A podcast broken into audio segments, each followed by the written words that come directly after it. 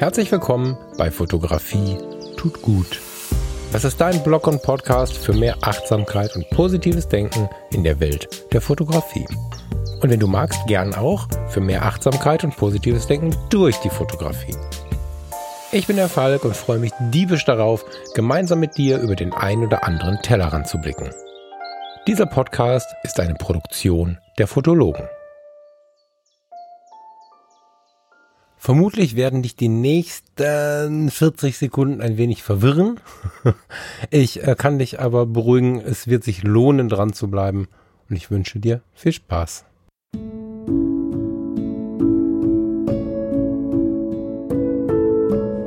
Willkommen zu einer neuen Ausgabe des Mindclass Podcasts mit launigen Gesprächen über das Glück und andere Enttäuschungen von und mit Falk Gustav Frasse sowie Steffen Böttcher. Was uns beide eint, ist äh, dieser Burnout, äh, in dem ich auch gesteckt habe, vor mittlerweile acht Jahren, neun Jahren. Als ich noch intensiver nach den ersten Schritten auf diesem Weg gesucht habe, da habe ich aufgesogen, was andere mir erzählen konnten zu diesem Weg, die schon weitergegangen sind. Und ähm, ich glaube, das ist was, ähm, was wir da versuchen wollen zu geben, nämlich ein bisschen Orientierung und die, die mit uns vielleicht schon laufen, die sind nicht alleine. Das ist so ein bisschen die Idee dahinter. Ich habe mein Leben so lange verändert, bis es mir gefiel. Jetzt bin ich quasi an dem Punkt, wo ich sagen kann, mir gefällt mein Leben jetzt in der ersten Sekunde des Aufwachens, bis ich selig die Augen schließe abends.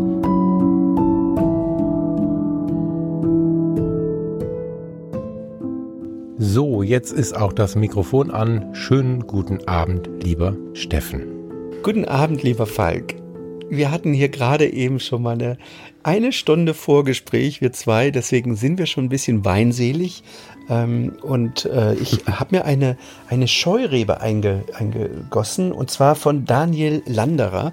Daniel ist, ist auf jeden Fall der Spitzenwein im Restaurant meiner Frau, den, den, den ich so dermaßen liebe. Ich weiß nicht, den habe ich wahrscheinlich irgendwann mal getrunken, als schönes Wetter war und seitdem will ich den immer wieder. Ich habe keine Ahnung von Wein, aber Daher wird der Wind. den mag ich. Ich habe gerade fünfmal gefragt, was der Steffen da trinkt. Er wollte es mir nicht erklären, weil er es jetzt erklären wollte. Ja, jetzt habe ich das verstanden. Eine, eine Scheurebe. Ein, ein, einer der leckersten Weine, die ich in meinem Leben jemals getrunken habe. Und ich bin kein Weintrinker so richtig. Aber ich bin. Da bin ich hart gespannt drauf. Da bin ich, durch den Wein bin ich zur, zum Weittrinker geworden. Ja, wir haben uns gerade darauf geeinigt, dass ich hier äh, diesmal so ein bisschen äh, äh letztmalig im Fotografie tut gut Podcast ein, äh, das Ruder übernehme, jedenfalls am Anfang.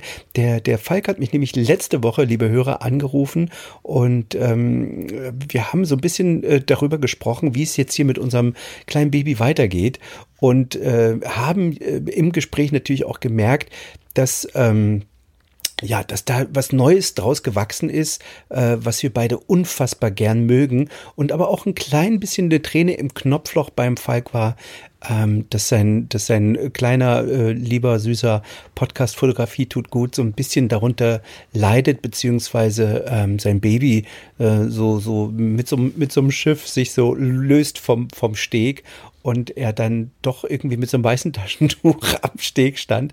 Und äh, wir hatten die Idee, pass mal auf, lass uns doch einfach einen komplett neuen Podcast anfangen. Der Falk macht seinen lieben Podcast Fotografie tut gut einfach weiter.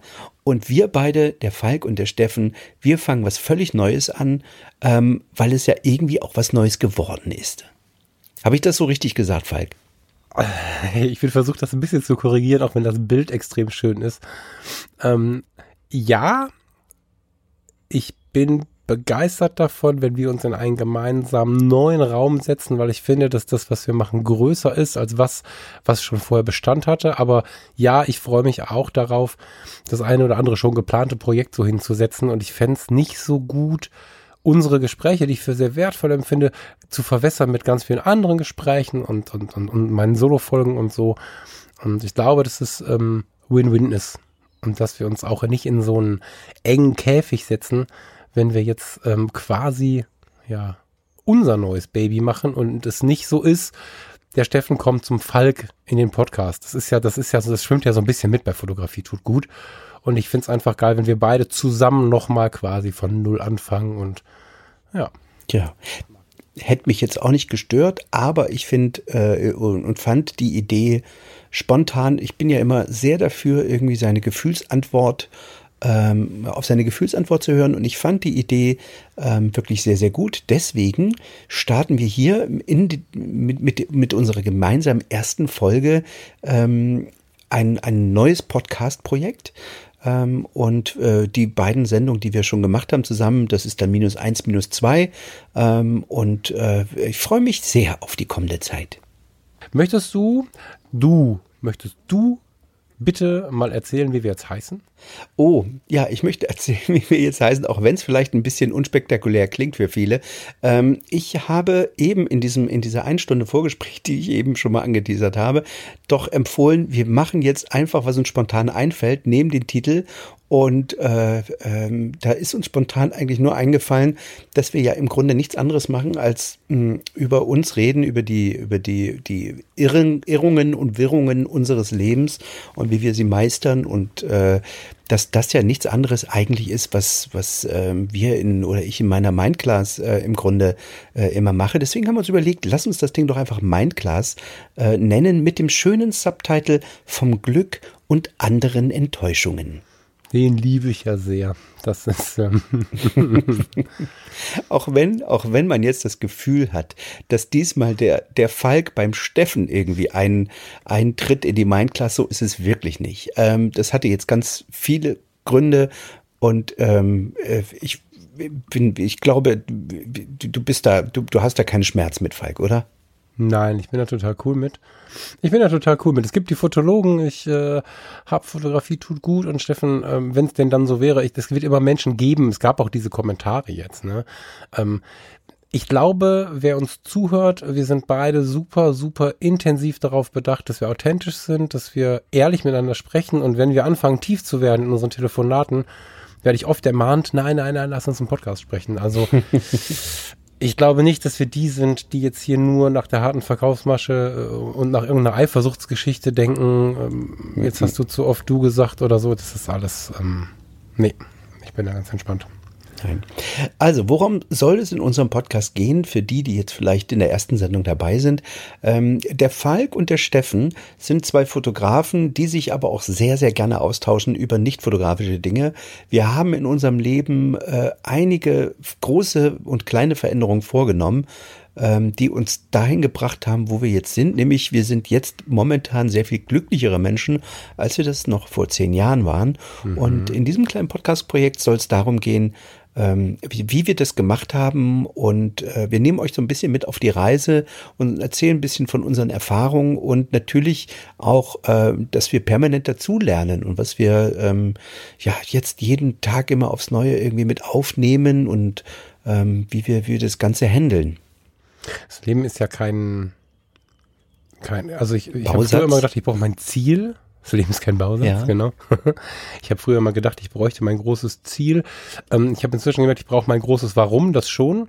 Ähm, das ist aber darf ruhig beweglich sein und vor allen Dingen brauche ich meinen Weg.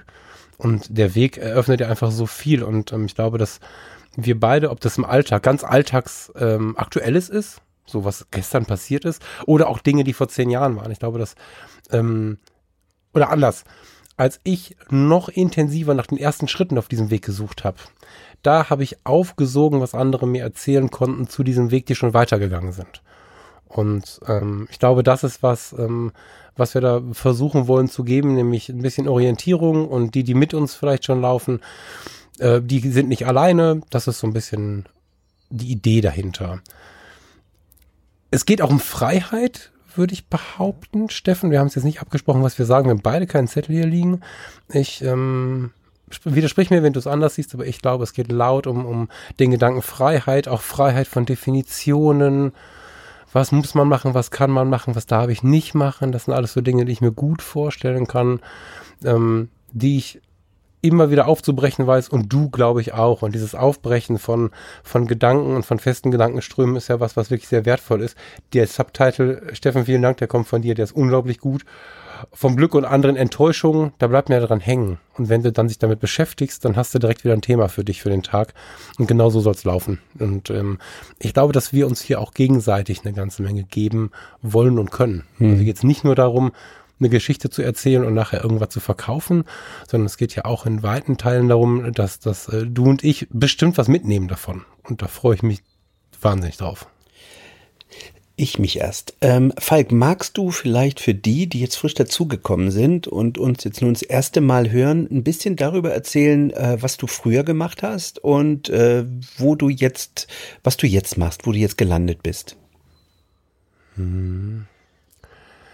Hm, frag zwischen, lieber Steffen, damit ich jetzt nicht eine Stunde Monolog führe. Ich versuche es kurz zu fassen. ja. Ich bin ganz früh angefangen des Försters Sohn und in den Försterfamilien ist es eigentlich so, 90 Prozent der Nachkommen bleiben zumindest in dem Bereich, wenn sie nicht sogar auch Förster werden. Ich liebe diese Welt, aber bin abgeschwenkt und bin relativ früh zu der, zu der, also ich habe sehr relativ früh gemerkt, ich muss an den Menschen habe dann in frühen Jahren Flüchtlingshilfe gemacht, Kinder- und Jugendarbeit, war so immer irgendwie im Sozialen unterwegs und äh, bin dann schlussendlich über die, äh, den Zivildienst am Flughafen Düsseldorf bin ich dann im Rettungsdienst gelandet. Und ähm, mein Leben vor, bis vor wenigen Jahren war Rettungsdienst, Intensivstation, Kinderkrankenpflege, Psychiatriepflege, so um es mal schnell zusammenzufassen. Das war auch meine große Leidenschaft. Und um diese Leidenschaft zu ertragen, das muss ich mal so sagen, also im Positiven wie im Negativen, habe ich halt seit meiner Kindheit von meinem Vater die Fotografie so ein bisschen mitgelegt bekommen, die seit, ja, boah, seit mal 1987 ist das erste wichtige Foto entstanden, was ich echt noch hier hängen habe.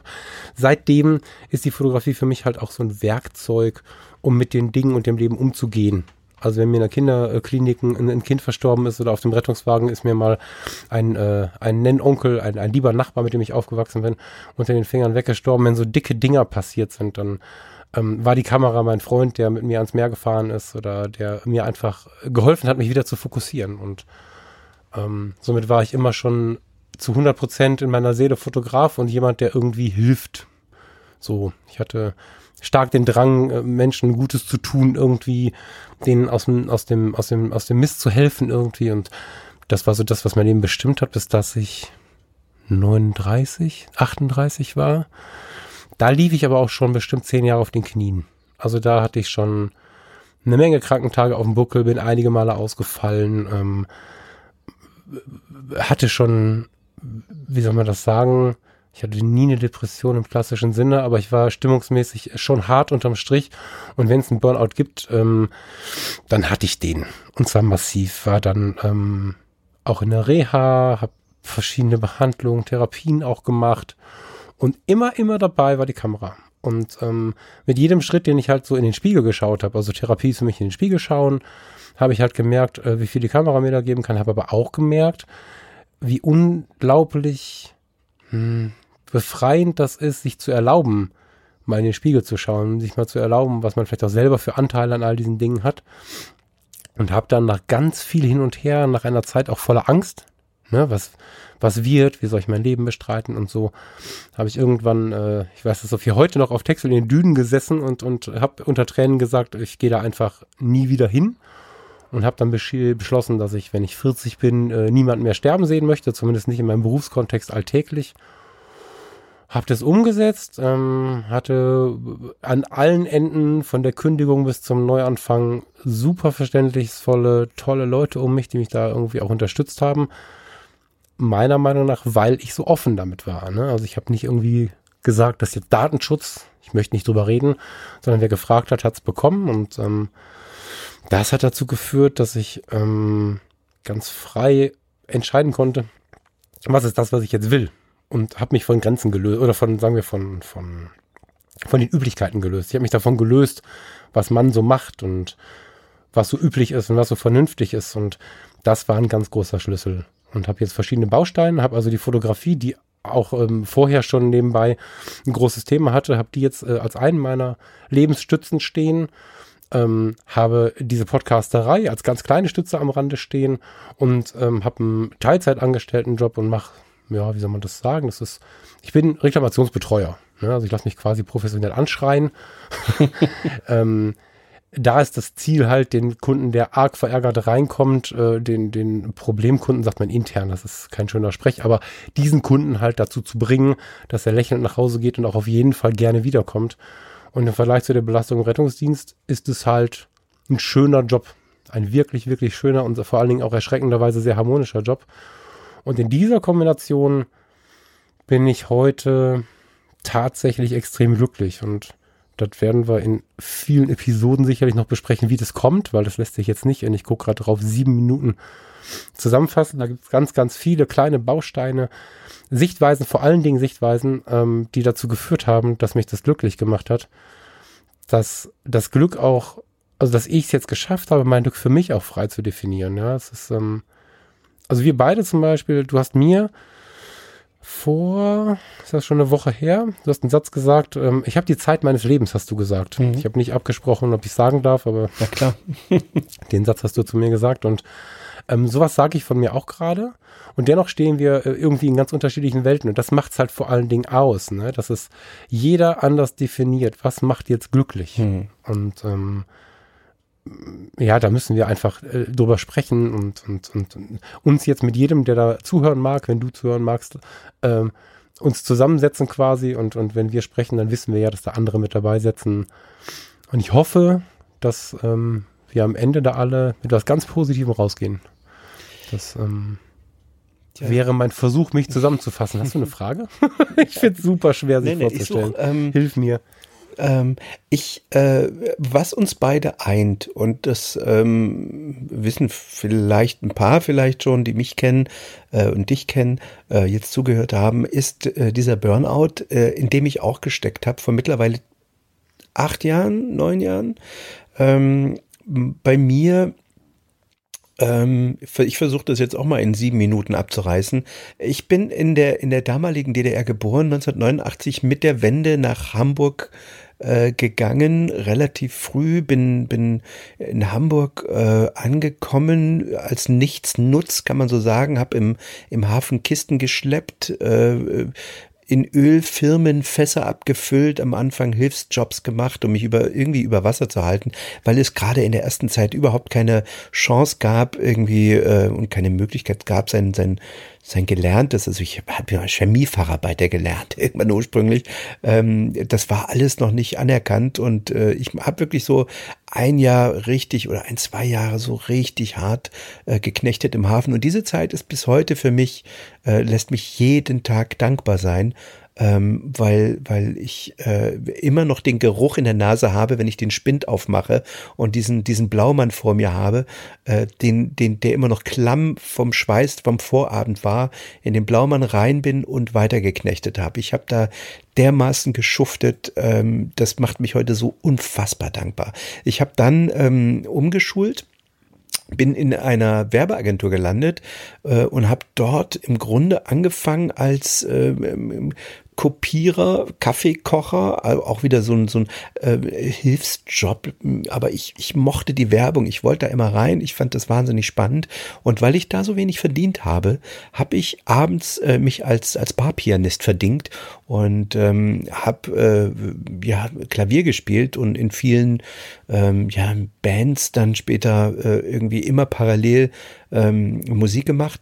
Und ähm, in der Werbeagentur bin ich dann sehr lange geblieben. Ich glaube acht, neun Jahre. Zum Schluss war ich da äh, Key Account. Also äh, das ist ja das Schöne an der Werbung, dass du, dass du äh, eigentlich nichts gelernt haben musst. Du brauchst gute Ideen mhm. ähm, und bin dann als Key Account ähm, am Ende rausgegangen dort, ähm, ein paar erfolgreiche Kampagnen gemacht, wie ich finde, die, die bis heute äh, sich an sich noch viel erinnern. Also eine ähm, ist, Mann ist der Dickmann. Mann ist der Dickmann, den kennen, den Spot kennen wahrscheinlich die meisten.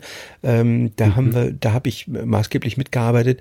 Dann äh, danach habe ich mich selbstständig gemacht, 2001 und äh, eher so als ja, Marketingberatung, Grafik, Webdesign, Krams und ähm, dann kam mit zwei, ja, 2009, 2010 bei mir auch der dicke Burnout, also die, die, die Warum-Frage, die sich bei mir nicht beantworten ließ. Und ähm, eben hast du das so ein bisschen, ähm, Falk, auseinanderdividiert. Du hast gesagt, ähm, äh, es war keine Depression, eigentlich ist ein Burnout ist eine Depression. Ähm, es wird nur Burnout genannt, weil letztlich ist man ja nicht wirklich überarbeitet, sondern ähm, man, man ist deprimiert, weil man kein Warum findet. Äh, in der Diskus in der, in der Diagnose hast du völlig recht, ja, ja. Ich wollte, ich wollte es ein bisschen trennen, weil die Depression ja oftmals so verstanden wird, dass sie wirklich mit einer extrem lange Fläche vorhanden ist. Also ich habe versucht, die Zeit auseinander zu dividieren, aber du hast recht. Der, der Burnout ist eine Depression, ja. Und äh, aber man, man scheut sich natürlich immer davor, dieses Wort in den Mund zu nehmen und sagt, ich bin doch nicht depressiv. Aber letztlich ist es das. Man mhm. ist unfassbar traurig, so traurig, dass man, äh, dass es sich körperlich bemerkbar macht. Auch bei mir das damals der Fall. Und ich habe äh, ähm, keine, ähm, keine, ja, ich war selbstständig, ich habe keinen Arbeitgeber gehabt, der sozusagen mich weiterfinanziert äh, und äh, Krankheit äh, irgendwie, ich konnte nicht krank werden sozusagen, sondern musste weiterarbeiten. Und ähm, was ich aber nicht konnte, habe dann eine, eine ja, damals mit meiner Frau eine fast Pleite hingelegt. Wir, wir haben uns wirklich über, über den Tag gerettet, über die Woche gerettet, über den Monat gerettet, ähm, alles Mögliche verkauft, was ich an Musikinstrumenten hatte. Das hat uns irgendwie ein, zwei Jahre irgendwie über Wasser gehalten. Wir haben wirklich bis zum Schluss ähm, ging es uns finanziell wirklich, waren wir on the edge. Und ähm, dann ging es über die Fotografie bei mir genau plötzlich los. Nämlich damals war ich so ein, zwei, drei Sitzungen beim Therapeuten, der mir irgendwann gesagt hat, Junge, du musst dir einen Knopf suchen, auf den du drücken kannst, dass du nicht permanent ähm, dir Sorgen machst und permanent nach hinten schielst, sondern du musst nach vorne gucken.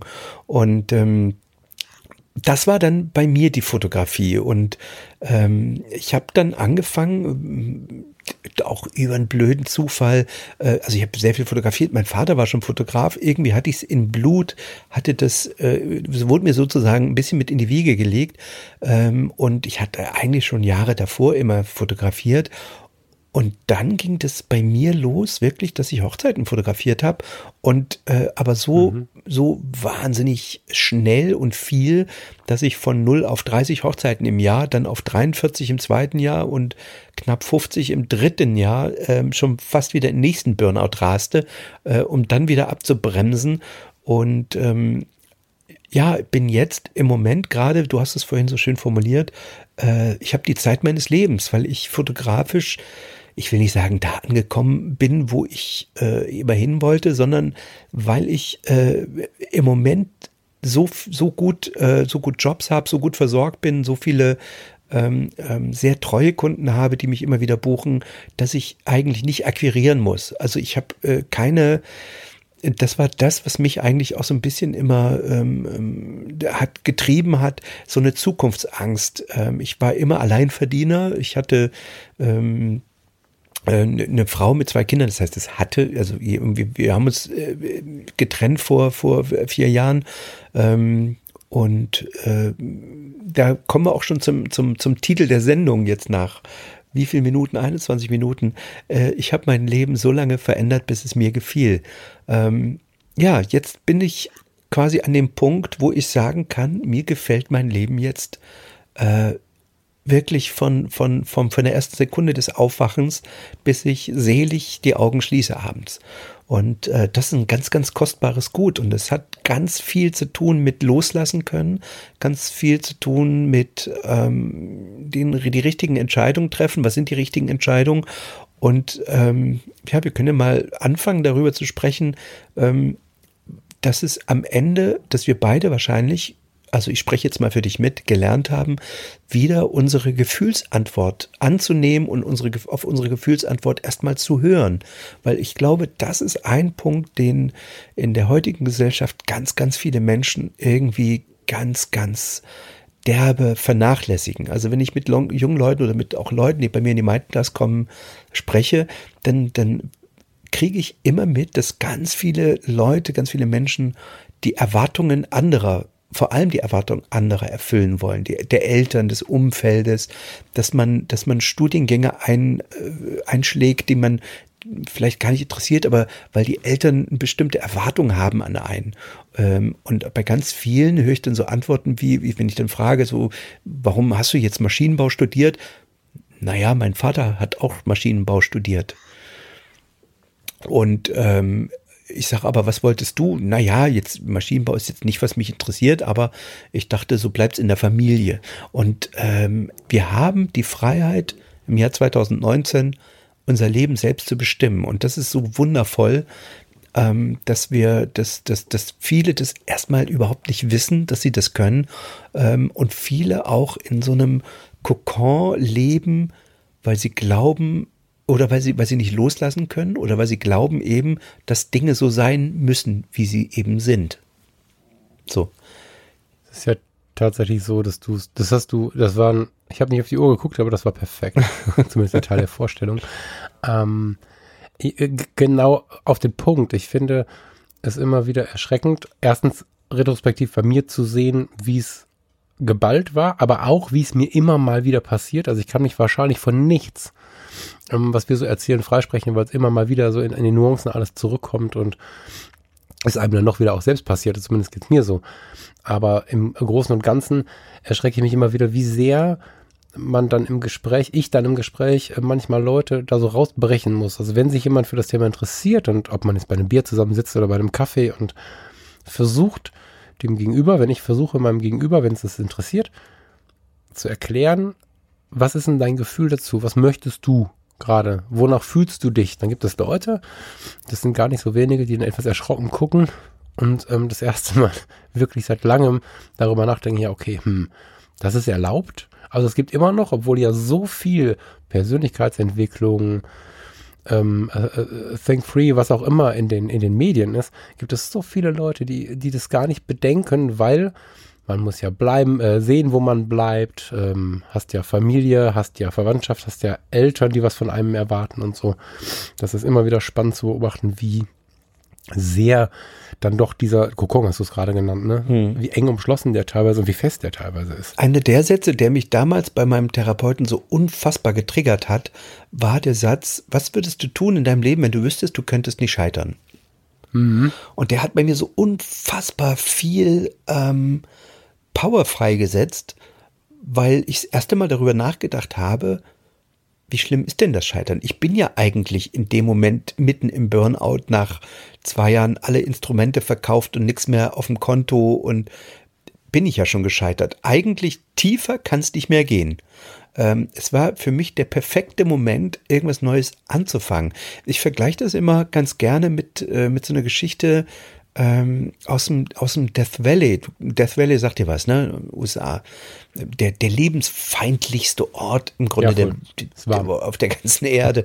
Ähm, ist heiß, kein, es regnet nicht, der wächst nichts. Darum heißt es das Death Valley. Und es gab irgendwann, ich glaube, in den 80ern mal so eine Wetteranomalie. Ähm, da hat es plötzlich geregnet im Death Valley, nach vielen hundert Jahren irgendwie oder nach 100, keine Ahnung. Jedenfalls hat es nach langer, langer, langer Zeit plötzlich einmal geregnet und äh, was passiert ist dort, ist, ähm, dass am nächsten, übernächsten Tag auf einmal überall im Death Valley ähm, Blüten aus, aus, den, aus den Ritzen gekrochen kamen. Das war plötzlich, äh, war das Death Valley eben kein Death Valley mehr, sondern es war übersät mit, mit, mit Blumen und, und Gräsern und äh, die, diese, diese Samen, die haben einfach ähm, trocken, äh, sind mit dem Wind sozusagen ins Death Valley ähm, geflogen über viele, viele Jahrzehnte, Jahrhunderte und haben jetzt durch den Regen das erste Mal plötzlich ähm, das perfekte Umfeld gehabt und um, um, um äh, rauszukommen sozusagen, um sich zu entwickeln. Und ich sage immer, dieses Burnout, dieser Burnout war für mich dieser Regen des Death Valleys. Weißt du, was ich meine? Ja, total.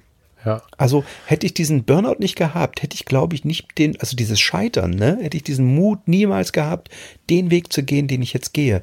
Mit jedem neuen Scheitern habe ich weniger Angst vor dem Scheitern. Und das ist, glaube ich, eine der, der, der Schlüsseldinge bei mir, ähm, die, die, die, die, die, die, von denen ich sagen kann, dass es mir am meisten, meisten weitergebracht hat, war von einmal wieder ganz unten zu sein, wieder bei Null anfangen zu müssen oder bei weniger als Null, weil es gar nicht anders ging. Also ich bin nicht der Typ, der sich dann hängen lässt, sondern der nach vorne guckt und weitermacht. Und ähm, ich glaube, dass ganz viele Menschen einfach auch wahnsinnig blockiert sind, ähm, weil sie Angst davor haben zu scheitern. Es gibt diesen wunderbare, äh, diesen wunderbaren äh, YouTube-Kanal ähm, Scheitern für Anfänger von meiner mhm. lieben Kollegin Maggie Herker. Da war ich in der ersten Sendung zu Gast, da haben wir ganz viel über dieses Thema Scheitern gesprochen. Äh, das schon mal als Empfehlung, YouTube-Channel Scheitern. Ja. Ja, Scheitern für Anfänger mit Maggie Hacker. Unbedingt können wir in die Shownotes mal unten reinpacken, unbedingt abonnieren, unbedingt reingucken. Ähm, und für mich war das im Grunde äh, der Startschuss zu sagen, Alter, ich habe eh nichts zu verlieren, dann gehe ich jetzt, ich kann ja nur in eine Richtung gehen. Ich habe ähm, vor, wenig, äh, vor wenigen Tagen mit einem guten Freund gesprochen und der sagte zu mir, Puh, ich glaube, ich brauche mal eine Therapie, eine Reha irgend so ein Zeug, was du auch gebraucht hast. also er bezog sich auf mich. Ähm, mit dem Gedanken, dass er diesen Job nicht mehr machen möchte. Ganz anderes ja. Thema, Management hat nichts mit, mit Pflege und so zu tun, aber dennoch. Und ähm, ich habe ihm dann irgendwann in diesem, im Verlauf des Gespräches gesagt, das mag jetzt für dich ein bisschen eigenartig klingen, aber die Stimmung, die aufkommt, wenn ich dich reden höre, die lässt in mich so ein bisschen ein, das Wort ist gerade von mir viel benutzt, ich benutze es trotzdem, ein, ein gewisses Heimatgefühl aufkommen, weil für mich in diesem, in diesem Scheitern tatsächlich so ein bisschen die Heimat des neuen Lebens lag, liegt. Und wenn ich mich zurückerinnere, so weh das getan hat und so oft da auch eine Träne geflossen ist, so sehr ist es für mich auch das totale Sinnbild dafür, was alles möglich ist, weil seitdem ich mir das erlaube, nachdem ich noch vielleicht Schürfwunden an den Knien hatte, oder während ich noch Schürfwunden an den Knien hatte, diese Zeit, die eigentlich sehr, sehr wehgetan hat, lässt sich äh, rückwärtig, also rückwirkend betrachtet, eigentlich nur feiern. Das ähm, mag der, der jetzt mit einer Träne zuhört, hm, nur mittelmäßig gut verstehen, aber vielleicht in zwei oder drei Wochen. Es ist dann endlich möglich, äh, mal von Null zu denken. Weil es gibt den Punkt, wo es halt einfach nicht mehr anders geht. Und an dem Punkt setzt sich eine Energie frei, so habe ich es zumindest erlebt, obwohl ich wirklich. Ah, Burnout fühlt sich an wie Burnout, Steffen, oder? Ja. Kann man also, sagen. Also Burnout ist sehr, sehr hast du den Film, ich muss jetzt in den Themen springen, hast du den Film Castaway gesehen, Steffen? Ja, na klar, logisch. Äh, verschollen mit, ja. hast du gesehen, ne? Ja. Da sitzt äh, Tom Hanks irgendwann auf diesem Hotelbett nach seiner Rettung. Der ist also viele Jahre verschollen gewesen und guckt so aus dem Fenster. Das ist so meine Erinnerung. Ich hoffe, das mhm. stimmt jetzt auch. Und ist so leer und mhm. beschreibt das auch so. Und genauso habe ich mich damals zum Beispiel auf Texel gefühlt, als ich so auf die Dünen geschaut habe. Du hast keine Energie mehr und wenn du dir dann aber erlaubt hast, auszusprechen, ich mache das nicht mehr, so war es bei mir, mhm. ich mache das nicht mehr, hatte ich plötzlich so ein geborgenes Gefühl, es war so eine, so eine ganz große Last weg. Und nachdem ich gemerkt habe, okay, mir passiert nichts mehr, ich musste es nicht mehr machen, was ich nicht mehr machen wollte, da kam dann, obwohl ich echt wenig Energie hatte, ein Power in mir hoch, mich zu bewegen, was anderes zu tun, das war vorher, da war vorher nicht dran zu denken. Und ich habe in diesem Gespräch zu, mit meinem Kumpel gesagt, dass ich glaube, dass er auch in einem Jahr auf zwei positiv darauf zurückblickt, hm. dass es jetzt so weh tut. Und dann, dann, auch das weiß ich jetzt nun von dir und von mir, der Mut der Veränderung zu sagen, okay, ich habe jetzt zwar, also bei mir war es so, ne, ich habe jetzt zwar 20 Jahre oder so an, an einer Karriere gearbeitet, die kann ich doch jetzt nicht hinwerfen. Also ich war ja jetzt im, im Marketing, ich habe mir ähm, ein, ein unglaubliches Portfolio an Kunden aufgebaut, äh, die mich immer wieder bucht, gebucht haben. Und äh, denen jetzt plötzlich sagen zu müssen oder sagen zu können, nee, mache ich nicht mehr. Genau. Ich möchte den Job jetzt nicht haben. Es tut mir leid. Ich mache das nicht mehr. Ähm, das war auf der einen Seite hart, auf der anderen Seite unfassbar befreiend, ähm, weil, weil also es haben natürlich ganz viele nicht verstanden. Das, das sind wir wieder mit, mit in dieser Erwartungshaltung und, und der Gefühlsantwort, von der wir vorhin gesprochen haben. Ganz viele in meinem Umfeld haben gesagt, Alter, du hast dir so eine Karriere aufgebaut, du hast dir so einen Status aufgebaut da in, diesem, in dieser Branche und äh, die Kunden fressen dir aus der Hand. Du hast eine Vielfliegerkarte. Ich bin wirklich damals viel auch nach China geflogen und habe Verpackungsdesign gemacht für ähm, für Commodore. Ich habe äh, für Maxfield, für Verona Pot gearbeitet. Ich habe also eigentlich das, wofür wofür jeder, glaube ich, junge Mensch, der ins Design will, brennt und wo der hin will, hatte ich irgendwie. Und ich habe festgestellt, äh, dass es dass es mich immer mehr frustrierte, dass es immer mehr alles eine Verlogenheit war in diesem ganzen Business. Ähnlich, du, weißt, es gibt ein Buch von äh, 3990 heißt das. Ähm, äh, wie der Schriftsteller Frédéric Bébégère, ich hoffe, ich spreche es richtig aus, ein, auch in die Shownotes packen, ist ein Pflichtbuch für alle, die jetzt in die Werbung gehen. Ähm, ein, ein, die Verfilmung ist Grotte, aber das Buch ist toll.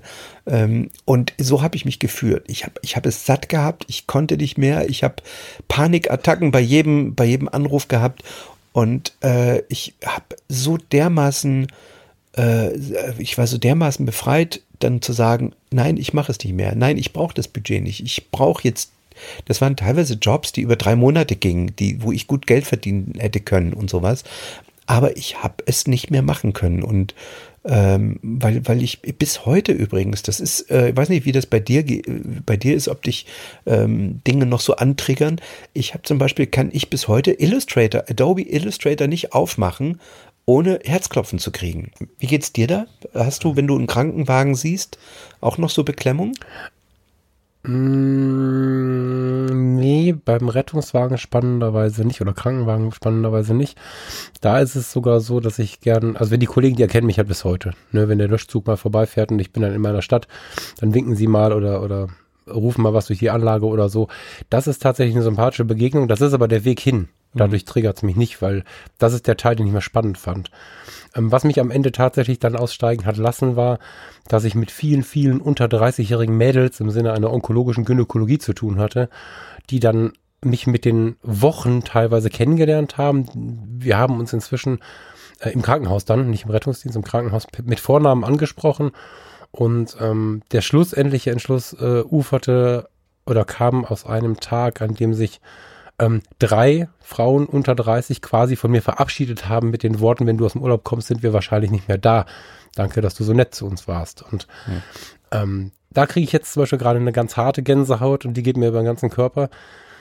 Diese Themen um Versterben, Krebs, das ist was, was mich bis heute fertig macht. Ähm, immer wieder typisch. Ich habe es gerade in der Vorstellung vergessen. Einer meiner größten äh, Lebensbausteine ist auch eine eigene Krebserkrankung. Also die spielt da bestimmt auch mit rein. Ich hatte ähm, einen derben Ausfall auch mit dem eigenen Krebs, mit Bestrahlung und allem drum und dran. Ähm, aber ich glaube, der größte Schmerz ist gar nicht aus der Eigenerfahrung, sondern aus dem, was ich so ja, am Rande im Rettungsdienst, aber vor allen Dingen dann nachher im Krankenhaus mitbekommen habe. Ähm, das macht mir bis heute tatsächlich noch richtig Probleme. Ähm, na, Problem ist ein großes Wort. Nein. Ich spüre, dass es, äh, dass es was mit mir macht. So. Finde ich aber offen gestanden so als Leuchtfeuer auch ganz gut. Also ich, ich finde immer, äh, du hast gerade gesagt, einen Satz, äh, hast gerade gesagt, du hast einen Satz, den äh, dein Therapeut gesagt hat, der dir was gebracht hat. Mir, also für mich Gold war der Satz, Gefühle sind nie falsch. Wenn du was fühlst, musst du es aussprechen oder zumindest für dich annehmen, weil es kann eine Entscheidung falsch sein und selbst da können wir lange darüber diskutieren. Aber Gefühle sind einfach erstmal da. Die musst du annehmen. Hm. Irgendwoher kommen die. Darüber kann man dann äh, überlegen, was man jetzt macht und so. Aber das Gefühl an sich ist erstmal kein Fehler. Und ähm, dadurch habe ich mich dann noch mal ein bisschen mehr mit Gefühlen, Emotionen, Emotionsregungen und dann auch äh, Triggern und so auseinandergesetzt. Und ich bin froh, wenn ich da noch mal dran erinnert werde. Einfach auch, weil ich dadurch das Leben im Umkehrschluss auch noch mal mehr genießen kann. Also mich führt dieser kleine Schmerz, den ich gerade wieder hatte, diese Erinnerung, führt mich auch wiederum auf der anderen Seite zu mehr Unbeschwertheit und Zufriedenheit. Ja. Das ist so, so was. Ähm, ja, aber ich weiß genau, was du meinst. Also auf den Rettungswagen bezogen habe ich einen sehr guten Kollegen, den habe ich damals, als ich Teamleiter im Krankenhaus war, habe ich mir sehr viel Mühe gegeben, dass der zu uns ins Team kommt. Der war ähm, Rettungsassistent äh, bei dem ersten Rettungswagen, der auf der Love Parade in Duisburg hm. am Unfallort ja. ankam. Und der stand sehr lange als Familienvater von gleich, also ebenso alten Kindern, wie da dann verstorben sind, stand er mit drei Leuten zwischen, ich glaube, zwölf Leichen und den Angehörigen, die an ihn gezerrt haben, jetzt hilf doch mal, jetzt hilf doch mal. Und es kamen erstmal keine anderen Rettungskräfte. Und wenn ich, jetzt kriege ich wieder eine Gänsehaut, wenn ich mit dem im Krankenhaus aus Versehen, weil ich was mit ihm besprechen wollte oder so Richtung, Richtung Rettungswagenanfahrt oder so gegangen bin und ich habe nicht drüber nachgedacht, dem ist die Gesichtsfarbe weggegangen, wenn der den Statusklick gehört hat vom Funkgerät oder so. Mhm. Also wenn der so, was man ja schon mal aus den Funkgeräten hört, wenn der das hört, dann muss er sich hinsetzen und dann ist er für den Tag auch Schrott. Das wird sowas sein, hab, wie du es gerade beschrieben hast mit ja, deinem Illustrator. Ich habe eine unglaubliche, also ich meine, erstmal kommt man sich natürlich peinlich klein vor äh, mit, mit Illustrator gegen solche Geschichten, die du da erzählst. Ähm, ich wollte nicht betteln, Steffen. nein, nein, das nein, ist, nein. weiß ich doch. Ähm, aber ich habe eine unfassbare Hochachtung äh, vor solchen Menschen wie, wie, wie dir oder deinem Kollegen, ähm, die in solchen Situationen helfen, klaren Kopf behalten, weil ich so ehrlicherweise so empathisch bin. Ich also wir können jetzt mal drüber reden, seit meinem Burnout fange ich in Filmen an zu heulen. Also das war früher nicht ja, so. Ich auch. Ne? Ich äh, ja, war, war Mr. Eis. Also ich war cooler, cooler als Eis. Ich war äh, hm. eine ganze Phase in meinem Leben Hardcore ähm, Single, kann man so sagen, äh, mit allem, mhm. was dazugehört. Und vielleicht war ich auch äh, Ende 20, Anfang 30 ein mächtiges Arschloch. Ähm, aber hm. ich bin durch, durch, durch diese ganze, durch diese, durch meine Kinder natürlich und durch diese Phase des Burnouts wahnsinnig demütig geworden und bin wahnsinnig empathisch geworden ähm, und äh, muss sagen, auch da ist dieser Burnout für mich ein unglaublicher Gewinn, ähm, dass ich äh, so viel Gefühle eben zulasse. Du hast eben den schönen Satz gesagt, äh, Gefühle sind nie falsch, ähm, weil ich doch bei mir das vorher, vor dem Burnout, sehr blockiert hatte. Und äh, jetzt ähm, mich ganz viele kleine Dinge total triggern. ich kann Berichte mittlerweile nicht sehen, nicht hören, in denen, in denen es um solche Themen geht.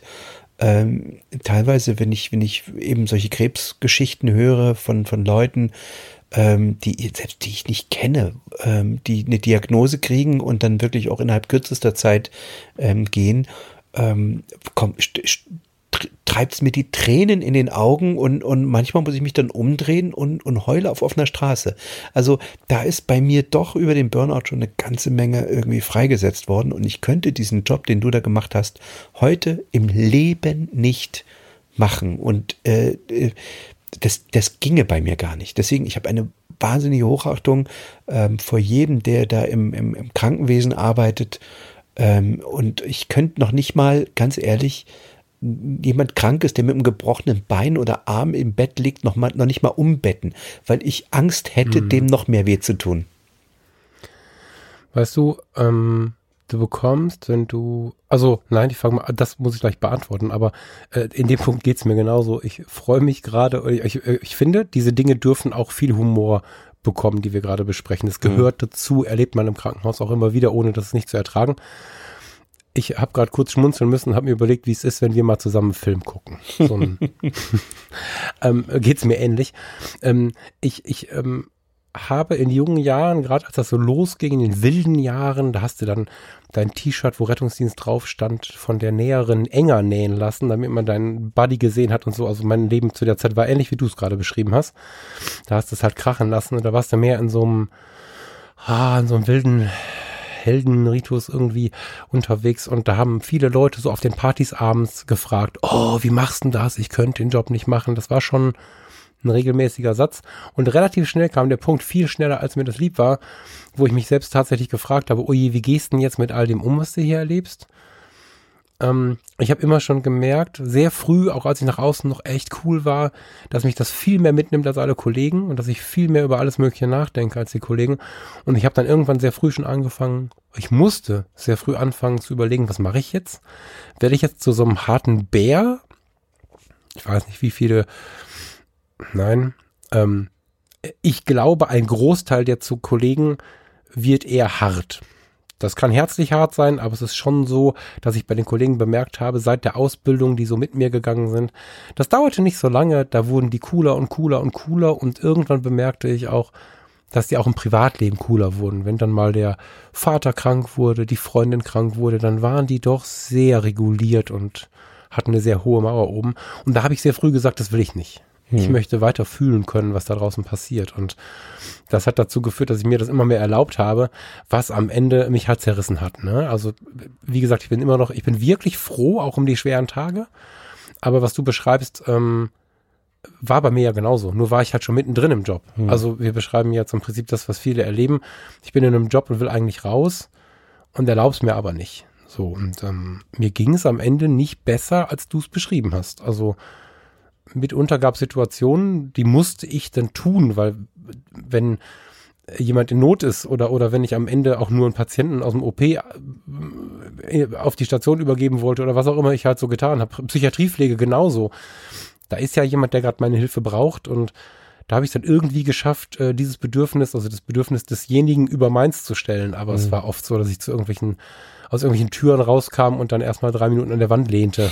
Wie in so einem Film. Ja. ja also war schon genauso, wie du es beschreibst, gerade am Ende.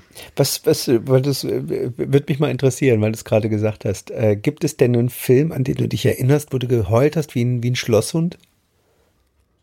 Hm. Ähm, äh, muss ich nochmal Bezug auf den Rettungsdienst nehmen? War nämlich eine Schlüsselszene von mir. Wird jetzt jeden wundern. Es gibt eine Harry Potter äh, Folge, Episode, wie heißt das? Ein Harry Potter Teil. Ja da stirbt das erste Mal jemand. Oh. Bei irgendeinem, ich kann es gar nicht gut nachvollziehen, bei irgendeinem Kampf ja. stirbt ein junger Mann und der Vater oder die Mutter, einer der beiden Elternteile, sitzen in so einer Arena, bekommen das mit mhm. ähm, und stoßen diesen Schrei aus, den man so schreit, wenn mhm. man innerhalb von Sekunden erfährt, ein geliebter Mensch ist gestorben. Mhm. Und ich weiß nicht, was die für einen Fachberater hatten, aber der Schauspieler, der Synchronsprecher in dem Fall ja dann auch, hat es so gut gemacht, dass ich jetzt in Erinnerung wieder eine Gänsehaut bekomme. Und damals, da war ich noch eine ganz coole Sau, habe ich im zum Glück dunklen Kino gesessen äh, und habe geweint wie ein Schlosshund. Hm. Hat, äh, das war hart, das war richtig krass. Aber du wolltest woanders hin, glaube ich. Ne? Da nee, war ich jetzt wieder bei den Triggern. Nee, mich, äh, ähm, ich kann auch, ich gucke auch Frauen, also ich gucke so Roman, wie sagt man denn so? Also Romanverfilmung? Ja, so, ja, aber auch so, man sagt, Frauenroman ist jetzt böse, weil, weil ich finde immer Frauen und, also diese Rolle Frauen, man wird immer viel zu viel unterteilt. Ich hm. bin da nicht so ein Freund davon, so harte Grenzen zu ziehen. Ich bin der, der auch äh, gerne Eat, Pray, Love zum achten Mal sieht und, und solche Dinge. Also, ne, das, ja. und, und auch bei solchen Filmen kann ich, kann ich weinen. Gott, auf jeden Fall. Man versucht es dann irgendwie, also ich versuche bis heute jetzt da nicht total die Schleusen aufzumachen irgendwie, aber ähm, ich bin eigentlich froh, dass es so ist. Ja, hast du so einen Film? Also, weil du schon gefragt hast. Ähm, ja, so Film, also ich, ähm, es gibt ja so ein paar Lieblingsfilme, ne? Und äh, mhm. es gibt einen Film, den ich immer, immer wieder gucke, ich glaube einmal pro Jahr, das ist jetzt auch ein ganz, wird wahrscheinlich ganz merkwürdig für viele klingen. Und der Film heißt Grüne Tomaten. Es ist äh, ein Ach, Film, ja, ein Film über eine, eine Liebesbeziehung zweier Frauen. Ähm, bei, ja, muss man jetzt, Achtung, Spoiler, äh, am Ende eine der beiden stirbt. Ähm, an Krebs. Aber sie haben eine unfassbar bewegte Geschichte zusammen. Und äh, bei grüne Tomaten habe ich ganz, ganz viele Momente, wo, wo mir das Wasser in die Augen immer wieder, obwohl ich mhm. weiß, was passiert, obwohl ich weiß, äh, wie es ausgeht, immer wieder fange ich an zu flennen bei dem Film. Es ist unfassbar. Ähm, natürlich, äh, also der, ähm, was mir auch, äh, was ich auch gemerkt habe. Ja. Seit dem 16. Geburtstag sagt mir äh, meine alte Freundin Tina, inzwischen haben wir nicht so viel, viel Kontakt, so Weihnachten mal, aber mhm. Die gute Tine sagt mir, seitdem wir beide 16 geworden sind, da war sie nämlich im Kino, oder mhm. 17, junge Jahre, du musst dir grüne Tomaten angucken. Wollte ihn fünfmal mit mir sehen. Ich habe es irgendwie nie geschafft und habe ihn bis heute nicht gesehen, Steffen. Aber je, ja, aber jetzt muss ich ihn gucken. Anschau. Also der Film ver oh, verfolgt mich mein Leben lang. Jetzt habe ich den aber gespoilert. Ja. Ähm, jetzt bin, ja, jetzt bin ich gesperrt, ist egal, jetzt bin ich gespannt. Aber du wolltest weiter, entschuldige, ich musste das eben erzählen. Nee, aber es gibt natürlich äh, ähm, ähm, so ein paar Filme, wo ich mich erinnere, wo ich mich kaum eingekriegt habe. Äh, Schindlers Liste natürlich, da habe ich mich damals Absolut, auch ja. nicht eingekriegt, als die, als die Leute, die äh, die Steine ähm, aufs Grab legen, also gerade auf der letzten, also ja. zwischendurch natürlich auch immer. Ähm, also Schindlers Liste, da, da, da also Wahnsinn. Ähm, ähm, aber ich habe auch gemerkt, dass ich immer offener wäre, werde für Filme, die jenseits dessen liegen, was man, vielleicht werde ich auch älter, ich weiß, natürlich werde ich älter, ähm, aber ähm, Indochin zum Beispiel, eine, eine Verfilmung von 1992 über, ähm, ja, über, es geht um Vietnam, es geht ähm, ums alte Indochina, ähm, ist auch so ein Film, bei dem ich aus der Erinnerung, den habe ich letztes Jahr, glaube ich, das letzte Mal gesehen, ähm, auch jedes Mal irgendwie ganz schwer atmen musste. Den kenne ich gar nicht. Hab ja. ich mal, ich schreibe die mal mit auf, die kommen Ja, Indochina hat natürlich auch viel, viel damit zu tun. Äh, da sind, da müsste man auch wieder zu viel spoilern, aber ein Soldat äh, flüchtet ein, äh, mit, mit einer Vietnamesin in die Halong Bay und ähm, ich habe ja meine, meine Frau, meine jetzige Frau in Halong Bay kennengelernt und die beiden liegen eng umschlungen auf einem kleinen Segelboot äh, in der Halong Bay und äh, haben sich nach langer Zeit äh, wieder getroffen und so ähnlich war es ja bei äh, Caroline und mir auch. Und ähm, hm. ja, da sind so ein paar Parallelen, wo ich auch denke, dass das wahnsinnig, äh, na, ähnlich wie bei, ich habe bei Harry Potter nicht geweint, aber das hat ja natürlich immer was damit zu tun, was in einem, was, was, was man selber im Leben irgendwie äh, erlebt hat und ja, welches, äh, welcher kleine Baustein da gerade getriggert wird, ne? Harry Potter war ja, Verzeihung, Harry Potter war ja ein ganz klassischer Trigger. Also ich, ich habe immer schon das Problem gehabt, dass die, wenn sie denn gegangen sind, mir jetzt nicht leid getan haben, klingt komisch, weil wir wollen eine weiterleben, so meine ich es nicht. Aber richtig schmerzhaft war es für mich, äh, die anzusehen, die geblieben sind. Hm. Also wenn du, wenn du in so eine Wohnung reinkommst und ähm, da stehen ja Fotos rum und so weiter. Und äh, oft ist der oder die, die da liegt, auf den Fotos auch drauf. Und mhm. du kriegst ja in Sekunden so unglaublich viel Intimes von so einer Familie oder so einer Beziehung mit. Das war das, was mir mal wehgetan hat. Und, und daraus kam halt dann dieser Trigger. Harry Potter an sich hat mich. Nee. Ich habe die, glaube ich, alle gesehen, aber kann sie nicht mal mehr nacherzählen. Also ich finde es cool, mhm. aber cool beschreibt es irgendwie auch schon. Also es ist jetzt nichts, was mich irgendwie in die Tiefe zieht oder so. Jetzt, jetzt triggerst du gerade noch mal was anderes bei mir an, ähm, was mich mhm. wahnsinnig interessieren würde. Ähm, hast du Angst vorm Tod? Ich komme drauf, äh, ich schlag mal einen kleinen Bogen. Mein Lieblingsbuch, was ich immer im Kreis lese, ist natürlich ähm, äh, John Streletti, ähm, die, ähm, das Café am Rande der Welt. Und äh, da wird genau die Frage gestellt, Angst, hast du Angst vor dem Tod? Du hast jetzt so viel gesehen, ähm, so viele Leute, hast du eben schon erzählt, äh, sterben sehen. Hast du selbst Angst hm. vor dem Tod? Das ist ein bisschen mit dem Glauben. Ähm, ich hätte gern keine Angst vor dem Tod. Mhm. Ich, ähm, das ist eins meiner Ziele, mich da weiter mit zu beschäftigen. Also das habe so ein paar Dinge, die ich einfach mal weiter treibe und das gehört dazu. Was mich beruhigt ist, dass die meisten Menschen, und wenn es nur wenige Sekunden vorher war, scheinbar ihren Frieden gefunden haben. Also es gab nur zwei, drei Situationen, die mag ich jetzt nicht beschreiben, auch zum Schutz einfach, ähm, wo ich den Kampf bis zum letzten, bis zur letzten Sekunde gesehen habe. Ansonsten habe ich viel beobachtet, dass irgendwann so ein gewisser Frieden einzukehren scheint, bevor es denn tatsächlich passiert, weil ja sowieso dann die Funktionen ausfallen. Mhm. Das beruhigt mich ein bisschen. Ähm, ich habe, glaube ich, nicht direkt eine Angst vorm Tod. Hm, ich möchte aber noch nicht gehen. Mhm. Also ich, ähm, ich habe im mit 29 dann mit der Krebsdiagnose, die von Knall auf Fall kam, plötzlich nicht gewusst, kann ich den nächsten Geburtstag noch feiern und habe dann durch einen doofen Zufall um Feiertage und eine, ein schlechtes Labormanagement vier Tage auf die Ergebnisse der Proben gewartet. Also nach der Operation war nur klar, ich hatte Krebs, man wusste nicht genau welche Form, man wusste nicht genau wie weit und das MRT war auch kaputt, so dass ich erst nach vier Tagen die Ergebnisse aus dem Labor bekam, als auch die Ergebnisse, ähm, habe ich jetzt Metastasen oder nicht. Was war das für ein Und in diesen vier Tagen, ich hatte Hodenkrebs, mhm. so spreche ich, ist kein Thema, spreche ich ganz offen drüber, wusste damals in der Klinik auch jeder. Und der hat aber hochmetastasiert Richtung Niere mhm. und so quer durch den Bauchraum und so ähm, eigentlich eine, eine, eine, eine Krebsart, die ganz gut in den Griff zu bekommen ist. Von der hatte ich aber den, den härtesten und hatte halt diese dämlichen Metastasen schon. die Lymphbahn hoch Richtung Niere. Man wusste nicht genau, wie weit die gehen und so.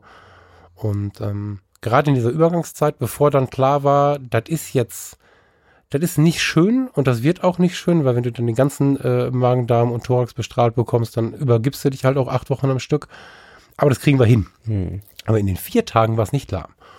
Und dann hat mir mein Bettnachbar, sensibel wie er war, der äh, eine andere Erkrankung hatte, auch noch das Buch geschenkt, äh, wie, wie, hieß das noch, vom Schlingensief. So schön wie im, ja. so schön wie hier kann es im Himmel gar nicht sein oder so, was er mhm. geschrieben hat, während ja, er Lungenkrebs hatte. Das war jetzt nicht förderlich für, für ein entspanntes Wochenende. da lag ich also in meinem Krankenbett und habe viel über den Tod nachgedacht und mhm. da kamen auch so Fragen wie, also ich glaube zum Beispiel an die Seele und hoffe, hoffe sehr auf die Seele, sagen wir es mal so. Und wenn wir jetzt tot umfallen und sind einfach weg, wäre das für mich eine sehr große Enttäuschung, die ich wahrscheinlich nicht mehr wahrnehmen würde. Das ist mir durchaus bewusst.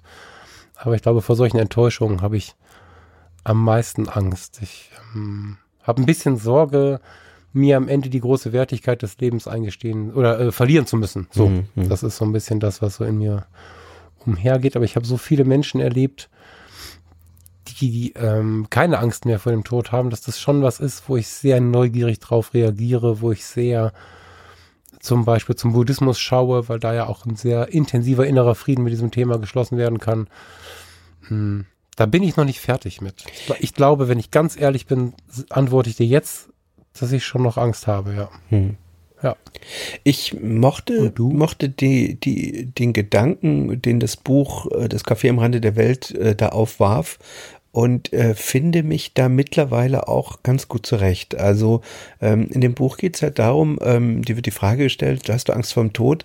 Ähm, und die meisten Leute, die ihr, die ihr Leben nicht leben, sondern das Leben, was von ihnen erwartet wird, haben eigentlich Angst vor dem Tod, weil sie ähm, all das, was sie im Leben noch machen möchten, eigentlich immer nach hinten schieben. Dass sie sagen, ja, wenn ich mhm. ähm, später mache ich die Kreuzfahrt, später bereise ich die Welt. Ich äh, arbeite jetzt mhm. und dann spare ich mir was und später mache ich dann eine Weltreise.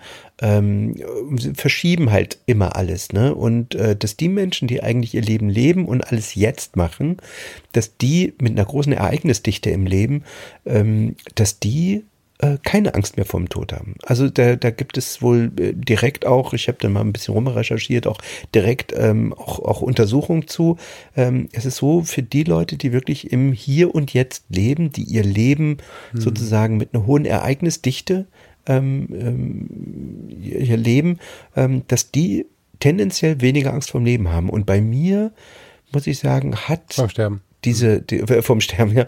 Bei mir hat diese Angst auch in den letzten Jahren, seitdem ich so intensiv lebe, zunehmend abgenommen. Also ich habe keine, bei mir überhaupt keine, also ich habe keine Angst, wenn ich jetzt, äh, wenn das Haus zusammenfällt, ich liege drunter ähm, und ich hätte noch eine Sekunde oder zwei oder drei, ähm, ich würde nicht, ich wäre jetzt nicht traurig, oh Mist, ich wollte noch das und das und das machen. Also ich habe, glaube ich, wirklich mhm. alles, alles für mich irgendwie gemacht, was ich machen wollte und alles, was jetzt noch kommt, ist für mich so ein bisschen die Piemont-Kirsche. Also ich habe ähm, die Liebe meines Lebens gefunden. Ich habe zwei wundervolle Kinder. Ich habe den den geilsten Beruf, der mir wahnsinnig viel Spaß macht. Ähm, ich war jetzt eine Woche in Portugal, habe Mode auf einem Schloss fotografiert. Davor habe ich Politikreportagen gemacht, die beiden, äh, dass ich das beides unter einen Hut kriege, äh, dass ich Kunden habe, die ich beide äh, quasi so unterschiedlich diese diese Branchen sind, äh, bedienen kann, macht mich wahnsinnig glücklich. Ähm, und ich finde zwischendurch, zwischen den Jobs immer wieder genug Zeit auch äh, zum, zum Runterkommen, zum Relaxen. Ich habe jetzt äh, vier, fünf Tage off, äh, bin viel auf dem Boot, fahre viel raus, ähm, und äh, hänge meinen Gedanken nach, war gestern das erste Mal baden hier in der Müritz.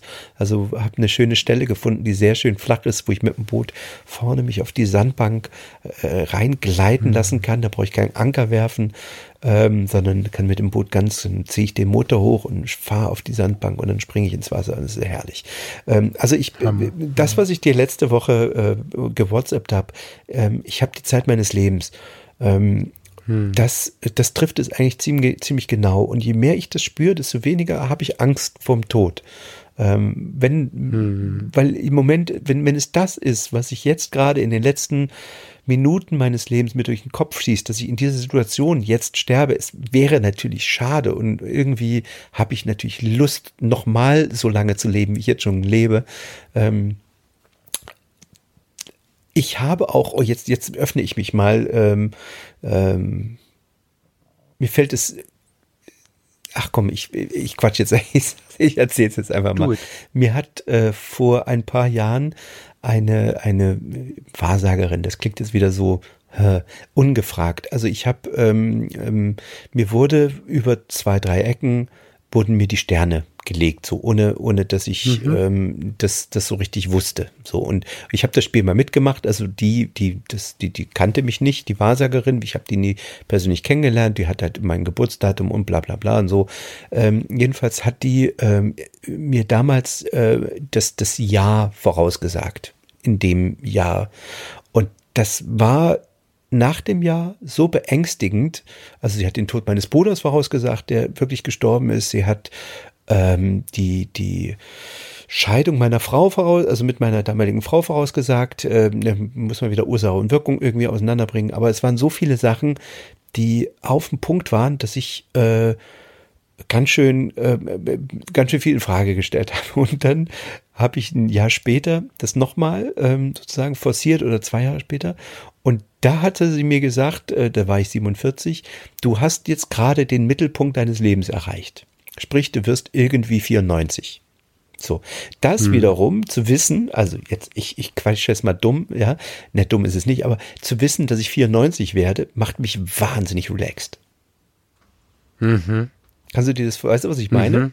Also ich gut. die, die Idee, gut, dass ja. mir mal irgendjemand gesagt hat, pass mal auf, Junge, du wirst 94, ähm, entspannt mich total. Also es ist irre. Ja. Ich, äh, da kann man jetzt davon halten, was man will. Ob ich, ich hätte jetzt auch, also ich glaube ja eigentlich nicht an sowas. Das war halt wirklich, dass die ihre Voraussagen irgendwie so dermaßen auf den, auf den Punkt waren. Dass ja, wenn man sowas erlebt, dann geht es ja nicht mehr daran, äh, wo, wo, darum, was man jetzt für Thesen im Leben hat, sondern hat man das eben so erlebt. Genau. Dann macht das was mit einem. Das finde ich ganz e normal. Egal, egal, es geht ja im Grunde wahrscheinlich auch jetzt mir persönlich gerade nur um die Folge dieser Information. Was mache ich mit dem Satz, du bist 94, mach dir keine Sorgen? Ähm, ja. Du wirst ein ereignisreiches, langes Leben haben. Das kann ich mir auch selbst einreden, aber wenn es von jemandem kommt, der schon mal so ein paar äh, richtige Dinge in deinem Leben sozusagen vorausgesagt hat, dann denkst du, ja geil, guck mal, na dann lass es doch laufen, dann mach doch was draus. Äh, dann habe ich ja jetzt wirklich gerade ja, ja. erstmal die Hälfte hinter mir. Und das hat wahnsinnig viel Gelassenheit in mein Leben reingebracht. Auch wenn es vielleicht sich für manche ein bisschen skurril anhört und der eine oder andere drüber feigst, aber es ist mir auch eigentlich scheißegal. Äh, es geht ja nur darum, dass ich jetzt mit diesem, mit dieser Information, mit diesem Gedanken unfassbar gelassen lebe. Das ist ja das Ding, ne? Da wird es immer wieder ganz, ganz verschiedene Wege hingeben, ne? Also den, den, und ganz viele, ganz viele verschiedene Ereignisse, die einen zu so einer Gelassenheit führen. Das, was du ähm, vorher, also vor, vor der Wahrsagerin beschrieben hast, ist ja auch so ein Ding dass man, ähm, wie hast du es gesagt, ähm, die Dinge tut, die einem gut tun. Mhm. Dass man, ähm, wenn man aktiv lebt und sich Erlebnisse oder, oder, oder Momente äh, gönnt, dass man viel mehr vom Leben hat und viel weniger Angst hat, als wenn man immer, man müsste mal oder das mache ich morgen oder so, dass du, dass man also quasi diese Bucketlist, die ja gerade auch so ein bisschen in ist, nicht immer nur aufschreibt, sondern auch noch ablebt. Hm. Also ganz viele Leute haben eine Bucketlist und leben nichts davon ab. Hm. Und ich kann das persönlich insofern ganz gut nachvollziehen, als dass ich bevor ich mit all diesem ganzen Spiegelblick angefangen habe, nichts über in zehn Jahren hinaus geplant habe. Hm. Ne? Deswegen habe ich auch keine Rentenabsicherung und so, weil, weil ich einfach Jahrzehnte davon ausgegangen bin, so alt wirst du eh nicht. Ähm, gar nicht ausgesprochen, sondern ich habe mich gar nicht getraut, da hinzuschauen. Und so gesehen ähm, bin ich da schon sieben Kilometer weiter. Und das habe ich dem zu verdanken, was du gerade beschrieben hast, nämlich ähm, dem Leben, anstatt immer nur zu planen. Also, und, und zwar genau so, wie ich es gerade möchte. Also wenn du sagst, dass du da äh, fotografisch in den Jobs, in der Liebe, in all diesen Punkten dein Leben gefunden hast, dann habe ich ähm, auch so für mich meine Wege gefunden. Die sind anders, aber es sind halt meine Wege, womit wir wieder bei dem sind, dass man sich selber, ähm, wie hast du es am Anfang benannt, emotional, dass man sich betrachtet, was, was man, was, was das eigene ist, was der eigene Weg ist, dass man sich erlaubt, emotional zu entscheiden. Seine, seine ähm, Gefühlsantwort. Seine genau, Gefühlsantwort ne? folgt. Und, hm. Genau, und dann, und, und, und die eigene, das kann man auch als Paar machen, wenn man gut genug miteinander funktioniert, das klingt gemein. Aber du weißt, glaube ich, was ich meine. Also mhm. Wenn du, wenn du als Paar gut miteinander über solche Dinge sprechen kannst, dann ist es durchaus möglich, auch eine Paarebene in dem Bereich zu haben. Und ähm, ich kann jetzt zum Beispiel berichten, dass es unglaublich befreiend war. Wir hätten dringend, dringend, dringend, dringend ein neues Auto gebraucht. Mhm.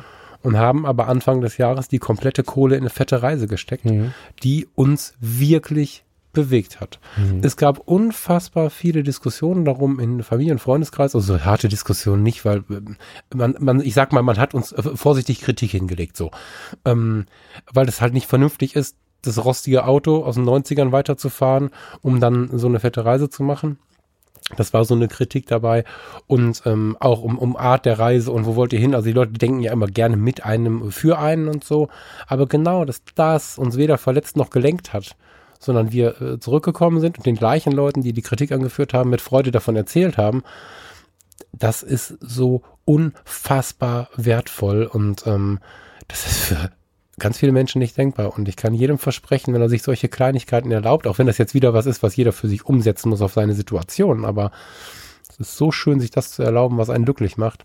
Ja, gerade beim Reisen ist es ja diese, leben, ne? diese Erlebnisse, die du da hast, die kannst du dir eigentlich nicht kaufen. Ne? Also ein nee, Auto ist, nee, nee, ist Schrott irgendwann, aber diese Erlebnisse, die hast du dein Leben lang. Ne? Und äh, genau.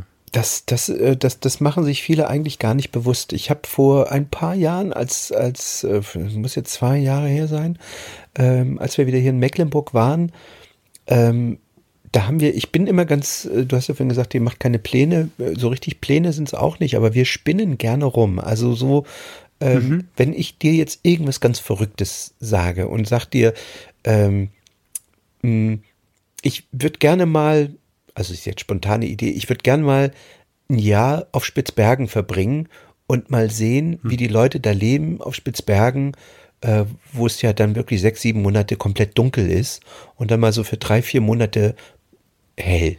So.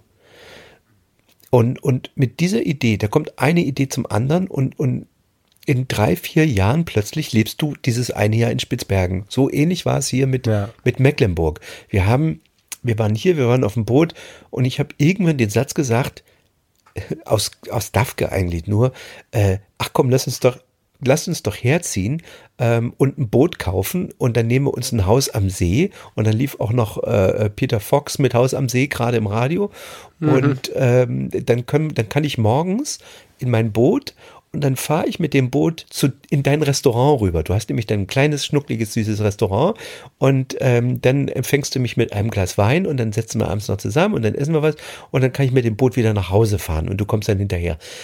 Und verrückterweise zwei, drei Jahre später, also so abenteuerlich, wie das damals klang, genauso ist es jetzt, es ist jetzt gekommen. Mm. Also ähm, ja. ich glaube, dass das, ich bin mir ziemlich sicher, dass, dass, dass, dass wir zumindest in Deutschland äh, so frei sind, wie wir uns das nicht vorstellen können. Jeder von uns hat die Freiheit, Dinge zu tun. Natürlich ähm, gibt es Verantwortung. Natürlich ähm, sollte man bei allem, was man tut, immer schauen, ähm, dass man ähm, es gibt immer diese, diese wunderbare Regel, so oder besser zum Wohle aller. Also egal, was du tust, mach es so oder besser zum Wohle aller. Also schau nicht, dass dein, dein, dein direktes Umfeld darunter leiden muss, großartig leiden muss, mhm. ja, sondern mach immer alles nur so oder besser zum Wohle aller.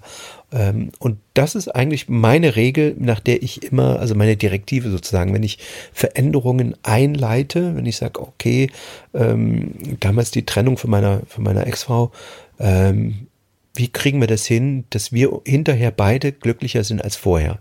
So. Und mhm. ähm, das hat unfassbar, also eine, eine, diesen, diesen Satz zu sagen und zu sagen, pass mal auf, ähm, wir wollen uns nicht streiten, wir werden uns nicht streiten und wir werden alles so regeln, ähm, dass, dass niemand von uns beiden hinterher unglücklicher ist. So. Und das haben wir hingekriegt. Also wir sind, äh, wir haben beide, ich habe das im letzten Podcast, glaube ich, schon mal angedeutet, wir haben ein wunderbares Verhältnis und ähm, mhm. uns beiden geht es jetzt besser als vorher, auch unseren Kindern. Ich habe mit meiner Tochter, die war jetzt gerade, äh, beide waren jetzt gerade mal wieder eine Woche bei mir ähm, drüber gesprochen, wie für sie die Situation ist. Und sie war, sie meinte, es ist so schön, äh, euch zu sehen, wie, wie, wie glücklich ihr seid und ihr streitet euch nicht. Und ähm, ich habe diese beiden, da beiden Optionen, einmal in, in, in, in der Nordheide und hier bei dir auf dem Boot, äh, jederzeit irgendwie mit dir aufs Wasser zu können, rumzufahren und äh, an der Mühre zu sein. Und äh, für sie ist es, äh, sie hat es so schön formuliert, ich habe jetzt zwei Zuhauses ne? Und nicht nur eins. Mhm. Und äh, ich ja. fand, ich fand das einen sehr weisen, sehr weisen Satz. Irgendwie von dieser kleinen. Ich glaube auch, dass, genau, das, Zwölfjährigen. das beschreibt ja auch genau eines. Ich glaube, du beschreibst gerade, habe jetzt aber auch eine kleine Gänsehaut, deswegen, du beschreibst gerade eine sehr große, hm, beschreibst gerade ein Thema, was vielen Leuten unfassbar viel Sorgen macht, unfassbar viel Angst macht. Die Veränderung gerade in Familie und Ehe und, und wenn Kinder da sind und so, ist ja was, was ganz, ganz, ganz oft unglücklich macht. Also, dass man es halt nicht tut, sich nicht traut, was auch immer. Und ich möchte jetzt nicht dafür sprechen, dass ich jetzt plötzlich alle trennen soll, nicht falsch verstehen. Ne? Aber ich kenne so viele unglückliche Ehen. Das ist fast erschreckend, dass ich so sage, gerade Mhm. stelle ich fest. Ich Mhm. kenne so viele unglückliche Ehen. Was ein Satz. Mm. Und glaube, und habe es auch selbst, also ich war nicht verheiratet, aber in der Beziehung und habe selbst genauso wie du es beschreibst, ähm, ohne Kinder, aber genauso sonst wie du es beschreibst, erlebt, erlebe es gerade so und glaube, wenn man offen miteinander umgeht und, und, und wertschätzend miteinander umgeht, ist es immer die bessere Option, als sich 18 Jahre, bis das dann der Führerschein gemacht ist, äh, der Kinder jetzt, durchzuquälen. Hm. Das ist einfacher gesagt als getan. Das war schon äh, irgendwie immer krass, solche Umbrüche. Aber ähm, ich sehe auch, wie unglaublich viel Leid das bei so vielen Menschen auslöst. Das, ähm, Ja. das tut mir wirklich weh. Vor allen Dingen, weil ich jetzt sehr entspannt damit bin und sehr glücklich damit lebe, genau wie du es beschreibst. Ne? Und ähm, da tut es mir immer wi- wirklich immer weh, wenn ich dann Menschen treffe, die in so einem Käfig sitzen. Ja. Nicht, weil der andere unbedingt ihn sie einsperrt, das aber im Großen und Ganzen passt das Wort Käfig sehr oft da rein, wenn man sich da nicht traut. Und ich meine, eine Menge Leute haben ja Christina, also meine, meine Ex-Frau und mich erlebt und, und fanden uns immer das, das Paar vor dem Herrn und haben gesagt, oh, ihr zwei und so. Ähm, wir waren ein geiles Team. Wir waren, wir sind beide, äh, glaube ich, funktionieren in einem Unternehmen wahnsinnig gut. Ähm, wir waren aber kein Liebespaar. Schon lange nicht mehr. Und äh, wir haben uns quasi, wenn wir nicht, also wenn wir arbeitsfern waren, ne, wenn wir privat waren, konnten wir nicht mehr viel miteinander anfangen. Also wir waren, wir haben uns eher, eher wirklich, wir sind nicht mehr gut miteinander umgegangen. So. Und ähm, dann stellst du dich natürlich die Frage irgendwann, äh, was ist denn schlimmer, zusammen zu bleiben oder alles hinzuwerfen? Und ähm, ich hatte damals auch, äh, das war so eine, ich muss sagen, eine oder die schwierigste Entscheidung meines Lebens. Ähm, eine Frau mit, mit, mit zwei wundervollen Kindern, die, die meine Kinder sind, ähm, mich von denen zu trennen und ähm, was Neues anzufangen und ähm, das, diese Trennung auch noch so irgendwie hinzukriegen, dass, dass es nicht so, also dass man das irgendwie ähm, abfängt, abpudert, also weißt du, irgendwie so ein, so ein irgendwas Mhm. schafft, dass das Ganze nicht schmerzvoll wird. Und, und äh, Christine hat da unfassbar viel auch dran gearbeitet. Ähm, und äh, hat so wahnsinnig weise Entscheidungen plötzlich getroffen, die ich ihr auch ehrlicherweise nicht zugetraut habe. Ich habe versucht natürlich irgendwie auf derselben Ebene zu antworten immer, ne? Und das hat dazu geführt, dass unsere komplette Trennung einfach sehr, sehr, sehr erwachsen war und sehr, ähm, ich muss sagen, wirklich ähm, jetzt im Nachhinein äh, für uns beide eine unglaublich, ähm, ja, eine, eine, eine positive Wende im Leben. Ja, analog zu unserem anfänglichen schon, das Scheitern und der Moment des Schmerzes wieder, wieder im Nachhinein dann zeigt, dass es dann doch ein guter neuer Anfang war. Genau, und es gibt so viele, du hast es eben schon beschrieben, so viele Leute, die in unglücklichen Ehen hängen, ähm, weil sie glauben, da nicht mehr raus zu können. Ähm, es ist auch, auch äh, die dann sagen, ah, jetzt sind wir schon so lange zusammen oder ich bin ja jetzt schon 50 oder ich bin ja 60, da trennt man sich nicht mehr. Ey, Alter, das sind 10, 20, 30, 40 Jahre, die du noch hast. Also, das ist so, so unfassbar lange. Selbst ein Jahr ist lang, wenn du das intensiv lebst. Da werden wir sicherlich auch nochmal in, der, in, der nächsten, in den nächsten Folgen drüber reden, über die gefühlte Zeit und die echte Zeit. Ähm, gefühlt, Absolut. wenn du viel erlebst, läuft das Leben einfach viel, viel langsamer. Ich habe äh, das Gefühl, meine letzten Ach, Facebook zeigt eben ja immer hier, äh, guck mal, was vor acht Jahren passiert Ja. ist und so. Und da habe Ja. ich manchmal das Gefühl, Alter, das müsste doch 20 Jahre her sein. Oder, oder so. Das war vor drei Jahren, da denke ich manchmal, ey, das kommt mir vor wie, wie zehn Jahre. Ne? Also ähm, meine Ereignisse. Neulich hier noch thematisiert, genau, die letzten zwei, drei Jahre sind so unglaublich im positivsten aller Sinne langsam verlaufen.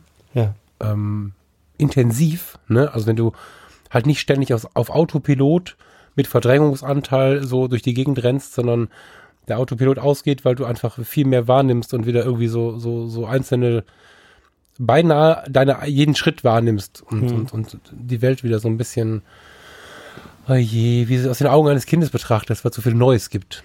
Wieder Neues gibt und so. Das hm, kann ich gut nachvollziehen, geht mir genauso. Ja, das hat vor allem damit zu tun, dass das Gehirn immer wiederkehrende Ereignisse zu einem Ereignis zusammenfügt. Also du hast, ähm, Mhm, genau. wenn du, wenn du dich mal erinnerst, die ersten 18 Jahre deines Lebens, die hören ja nicht auf. Das ist ja Ewigkeiten. Ne? Also wenn du dann bis zum 18. Lebensjahr hast ja das Gefühl, das ist eine wahnsinnig lange Zeit. Und die zweiten 18 Jahre, da wachst du auf und denkst, Alter, ich bin 36. Wo sind denn die, die, die letzten 18 Jahre hin? Ne?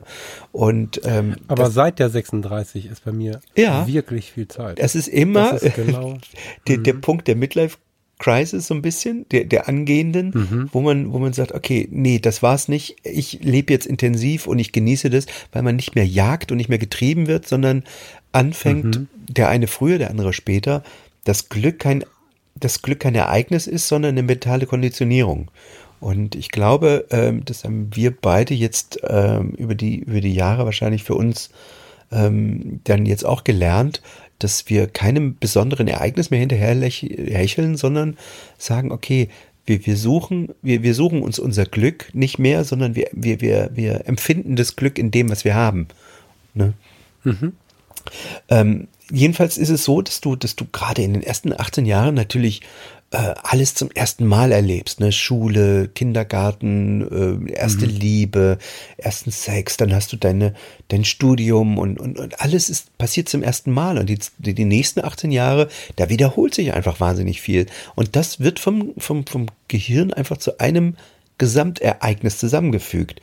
Und wenn du danach wieder, also so wie ich das jetzt bei dir rausgehört habe, wie es bei mir auch war, anfängst einfach jedes Jahr völlig neue Dinge zu tun. Also ich bin umgezogen, ich habe äh, neu geheiratet, ich habe äh, einen, einen äh, neuen Job, ich habe neue Felder, also ich habe mich beruflich verändert. Ähm, ich bin jedes Jahr in völlig andere Länder gefahren. Ähm, also ich wie, ne, also da ist so viel, so viel Neues in mein Leben gekommen, dass ich in der Tat denke, die letzten acht Jahre fühlen sich bei mir an wie 20 oder sowas. Absolut. Und es ist ja auch so, dass mit dem, mit der Veränderung der Sichtweise, so erlebe ich das, ähm, und ich glaube du auch, hm, mit der Veränderung der Sichtweise, der Denkweise vielleicht auch, sich mehr zu erlauben, ist eine, eine Veränderung der Denkweise, erlebt man, so erlebe ich die gleichen Dinge trotzdem aus einer anderen Perspektive wie ein weiteres erstes Mal. Und dadurch hast du ganz viele Chancen auf erste Male. Und total schön, dass du es beschreibst. Ähm, das erste Mal ist für mich so ein Schlüsselsatz. Also erste Male erleben, wenn niemand, du, ich, niemand möchte, dass sich jetzt alle Paare trennen, nachdem sie es gehört haben. Ähm, es ist auch schön, also mein alter Chef hat immer mal gesagt, ich mache mit meiner Frau einmal im Monat verabredet ein erstes Mal zusammen. Und da reden wir jetzt nicht von Sex, sondern wir reden davon, dass sie äh, jeden Monat im Termin ein Date zusammen haben, an einem Samstagabend und etwas machen oder an einem Wochenende, was sie noch nie getan haben, das tun sie zusammen. Fand ich total schön. Schöne, schöne Idee, ja. Mhm, genau, und ich hatte, ich hatte viele äh, Ex-Chefs, deswegen kann ich jetzt auch ein bisschen ins Detail, gehen. Das weiß keiner, wen ich jetzt meine. und es ist so, dass sie, dass sie das entschieden haben äh, in einer Krise. Es ging nicht gut. Sie hatten sich nicht mehr so viel zu erzählen und merkten, dass die, dass die mit ihren, mit ihren, mit ihren Flößen dann irgendwie auseinandertreiben und hatten dann diese Idee. Und ähm, er sagte mir so nach einem Jahr, ich glaube, das hat meine Ehe gerettet. Ne, das sind so kleine Dinge. Also wenn man, wenn man wirklich so, so, so einzelne wertvolle Momente, nein, einfach einzelne wertvolle Dinge für sich entdeckt, für sich oder für sich als Paar, kann das, äh, kann das was Rettendes sein, auf jeden Fall. Kennst du das erste Mal von Reinhard May? Nee. Sehr schönes Lied. Wenn du dann denkst, äh, hörst gleich mal zum Einschlafen. Das Packen wir auf Mal. die, auf die äh, Spotify-List. Sehr gerne. Haben Wir wir machen eine- Spotify-List. Sehr gerne. Haben wir sowas wie eine Spotify-List. Das, das ist doch eine schöne Idee. Da packen wir unsere Lieder drauf. Schreibe mit. Wirklich, ja, total. Ja. Ja, herrlich. Dann haben wir eine Film, guck mal, Filme haben wir heute schon gehabt, Spotify-List. Ähm, wollen wir zum Schluss langsam kommen und äh, vielleicht nochmal eine, ein, ein, eine, eine Buch, äh, ein, eine, eine Buchempfehlung abgeben? Ich habe ja jetzt schon die, die letzten Male immer wieder äh, das Buch rausgeholt, ähm, die äh, ja, das Café am Rande der, der Welt, ähm, was ich wirklich immer, immer wieder lese, ähm, weil es so schön kurzweilig ist. Ich habe es auch mhm. als Hörbuch im Auto, kann man auch in zwei Stunden durchhören.